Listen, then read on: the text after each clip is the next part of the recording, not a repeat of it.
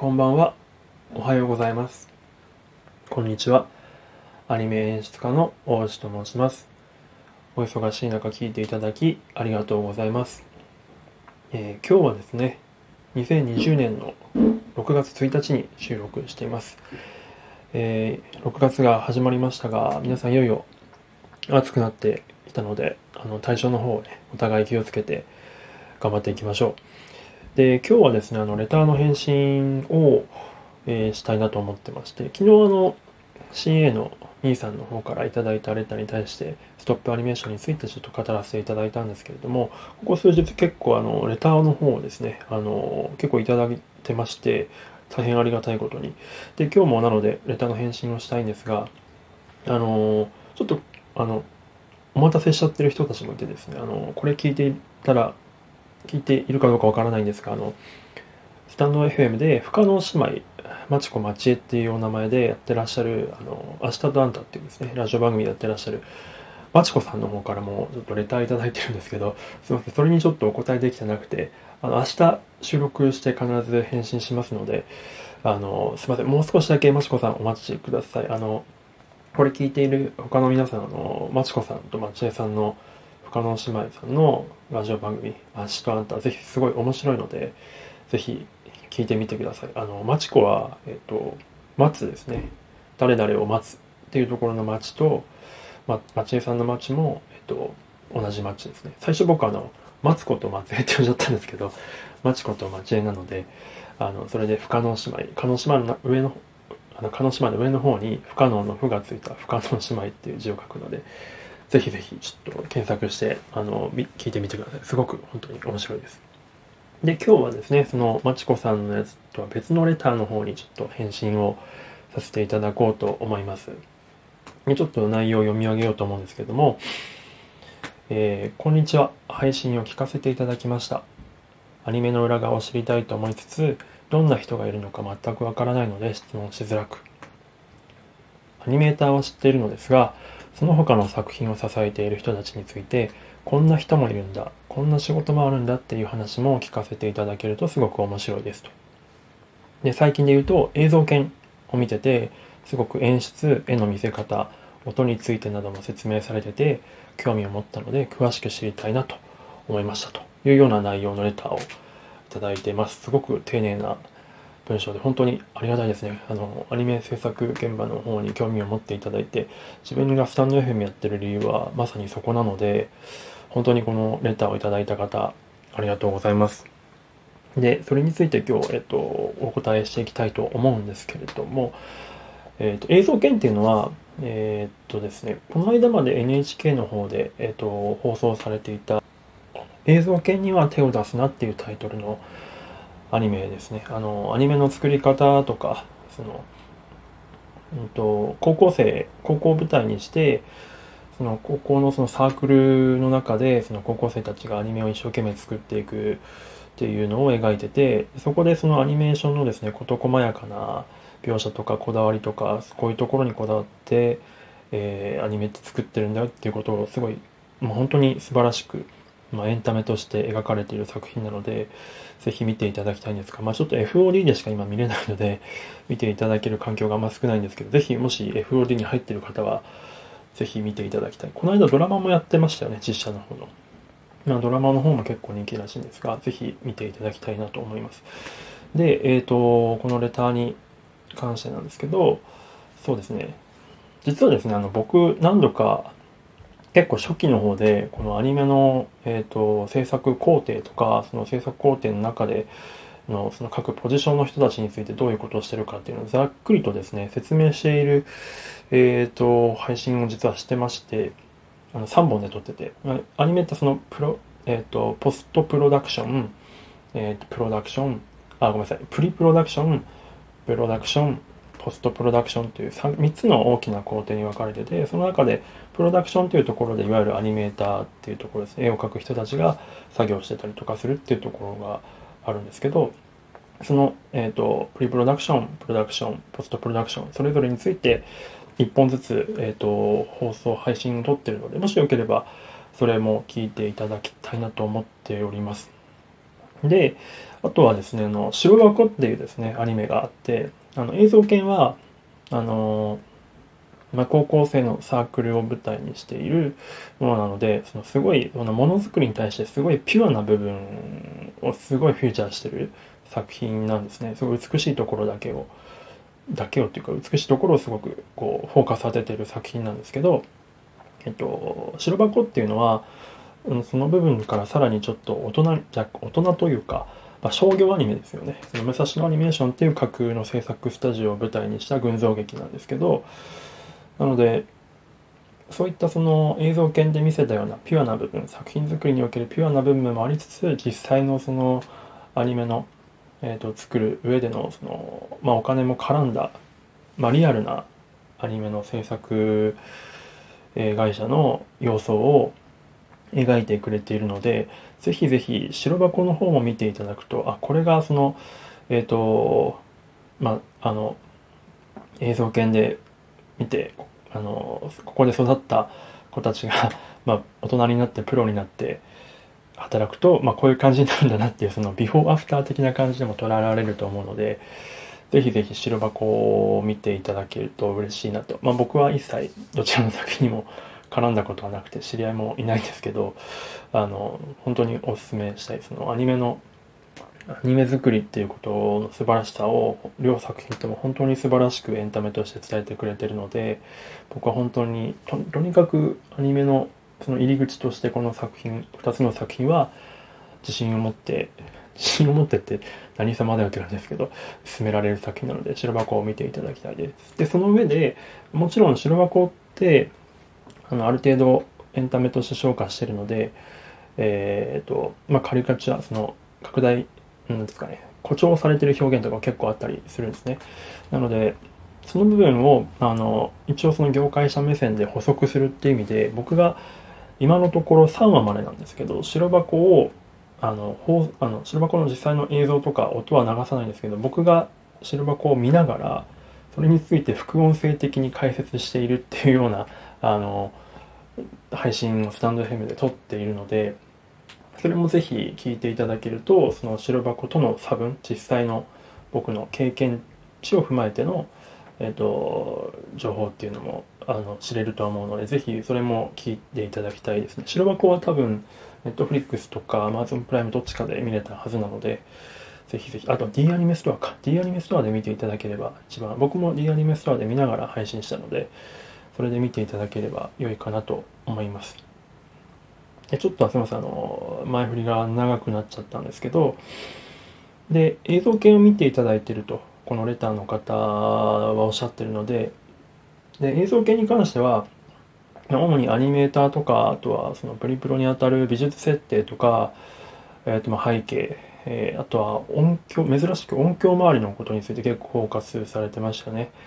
なので、逆にその辺は結構映像系で知っていただいてると思うので、まあ、僕が補足するところは映像系でそこであんまりフィーチャーされてなかった部分の分野について今日はお話ししたいなと思います。一つ目はですね、えっと、仕上げっていう工程のことについて話したいなと思います。仕上げさんっていうのは、えー、まあアニメーターがこう鉛筆とかで絵をキャラクターの動きを描きますよね。で、それを、えーと、仕上げさんっていうのはスキャンをしてでデジタルに、えーと、変えてでクリーンアップするっていうような、えーと、ゴミとかを削除してですねあのクリーンアップするっていう、えー、であと色を塗っていくっていうのが惜しいことです。で昔は実際そのセルっていうですね透明なうんと薄いプラスチックの、えーと、素材に実際にその絵の具というかペイントで、えー、と色を塗ってでそれを乾かしてで同じような感じで一つ一つの絵に対して色を塗っていくっていうようなことであの線をはみ出さずにですね塗っていくっていうお仕事をしてました。で今はえー、っとそれがアナログからデジタルに切り替わってあのコンピューター上でクリックして、えー、と塗っていきます。若干多分白箱とか、えー、映像系にもその描写があったと思うんですけど、まあ、そういうお仕事ですね。あのアニメーターさんがまものすごくこう結構スケジュールを遅らせる方も結構いるんですね。で、まあ、あの仕上げっていうのは結構後半の工程なので、そのしわ寄せを結構もろにかぶる あの、セクションでして、で、かつ結構好き勝手にっていう言い方をすると怒られますけど、まあ、アニメーターさんが書いたやつを、あの、素材として成立してない時があるんですよ。で、それを仕上げさんは、やっぱり色塗って初めてそういうところってわかるので、そういうところを仕上げさんはですね、綺麗にですね、あの、仕上げていただいて、なんとかこう、形を整えていただくっていう、そういうすごく、ものすごく縁の下の力持ち的な存在だったりします。なので、まあ、映像系で言えばね、水崎っていうスーパーアニメーターいますけど、水崎って結構スケジュールめちゃくちゃ遅らせるじゃないですか。で、彼女みたいな人がこう、ね、天才肌の人がこう仕事をしたやつを、なんとかスケジュール以内に、えっ、ー、と、素材を丁寧にクリーンアップして色を塗ってっていうのをかけながらやってらっしゃる。で、文句も言わずにやってらっしゃる。まあ多分裏ではいろいろ思うところあると思うんですけど、あの、まあ、そういう影で隠れた縁の下の力持ち、すごく作品を支えてくださってるのが仕上げさんというセクションですね。結構比較的女性の方が多いイメージです。で、あとはですね、えっ、ー、と、ちょっとこのプロダクションの工程、絵を実際作る工程から離れたところで、音響周りのところでですね、あの、映像系では効果とミキサーの役を兼任しているキャラクターがいましたけど、ちょっと名前忘れましたけど、ドド、ドド、ドドドドメキさんでしたっけ？っていうキャラクターがいましたけど、えっ、ー、と、まあ、実際の、えっ、ー、と、作品作りの中では、もちろんああいったミキサーさんとか効果さんっていうのがいるんですが、あの、音響スタジオではアフレコっていうのもやってまして、で、アフレコの時って、えっ、ー、と、役者さん、この役者さん、このキャラクターには、こういう役者さんがいいなとかっていうのを、まあ、もちろん監督からオーダー出す場合もあるんですが、主にですね、キャスティングディレクターっていう方がいらっしゃったりするんですね。で、このキャスティングディレクターが、このキャラクターはこんな役者さんでどうですかっていうの結構監督に結構プレゼンしてくれるんですよ。で、それで監督、あ、それいいですね、みたいな感じでやってくれて、で、実際段取ってくれて、あの、ブッキングしてくれると。なので、このキャスティングディレクターさんの腕とか、あの、なんて言うんでしょう、その、つてとかによって結構作品のその声とか作品のまあそうですね持っている色とかが大きく変わる。やっぱりその役者さんが変わることによって作品のイメージって当然結構変わるじゃないですか。だからキャスティングディレクターさんは結構全然話題にあまり上がりませんがあの作品の色を決めるっていう意味でかなり重要な役割を果たしてらっしゃいます。このキャスティングディレクターさんの腕がいいと作品のそうですね。そういった声回りのところは安心して見てられるなっていうような印象はありますね、まあ、あとは結構その場を盛り上げたりもするんですよね。キャスティングディレクターさんって。なのですごくムードメーカー的な存在だったりもするので、まあ、僕はすごく大切な役割なんじゃないかなと思ったりしています。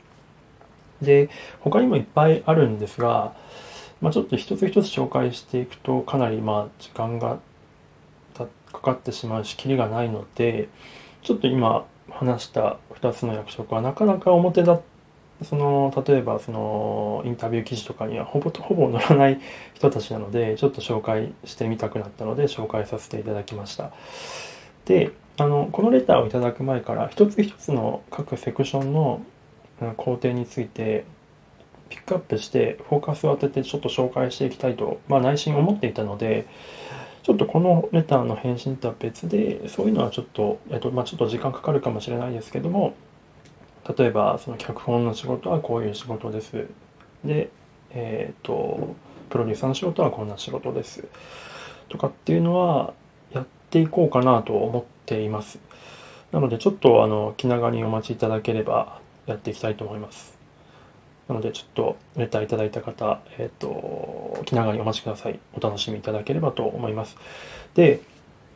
最初に言いましたけど、できればやっぱり白箱とか、えっ、ー、と、まあ、僕の配信の中で話してる各、まあ、大きなプロダクション、プリプロダクション、プロダクション、ポストプロダクションの工程の話とか、白箱の話とかについてぜひ、えっ、ー、と、お聞きいただけたら幸いですね。で、その上でさらにもっとこの辺、なんか具体的に疑問とかきっと出てくると思うので、その際またちょっとレターとかいあのいただけると、えー、嬉しいなと思います。本当にその制作現場、クリエイターの人たちに興味持っていただけるのは本当に嬉しいので、ぜひぜひ。で、その上でさらにですね、こうのめり込んでいくと、きっと推しのクリエイターとかが出てくると思うんですよ。なので、スタッフロールとかにも、ぜひぜひ今後はちょっと注目していただいてですね、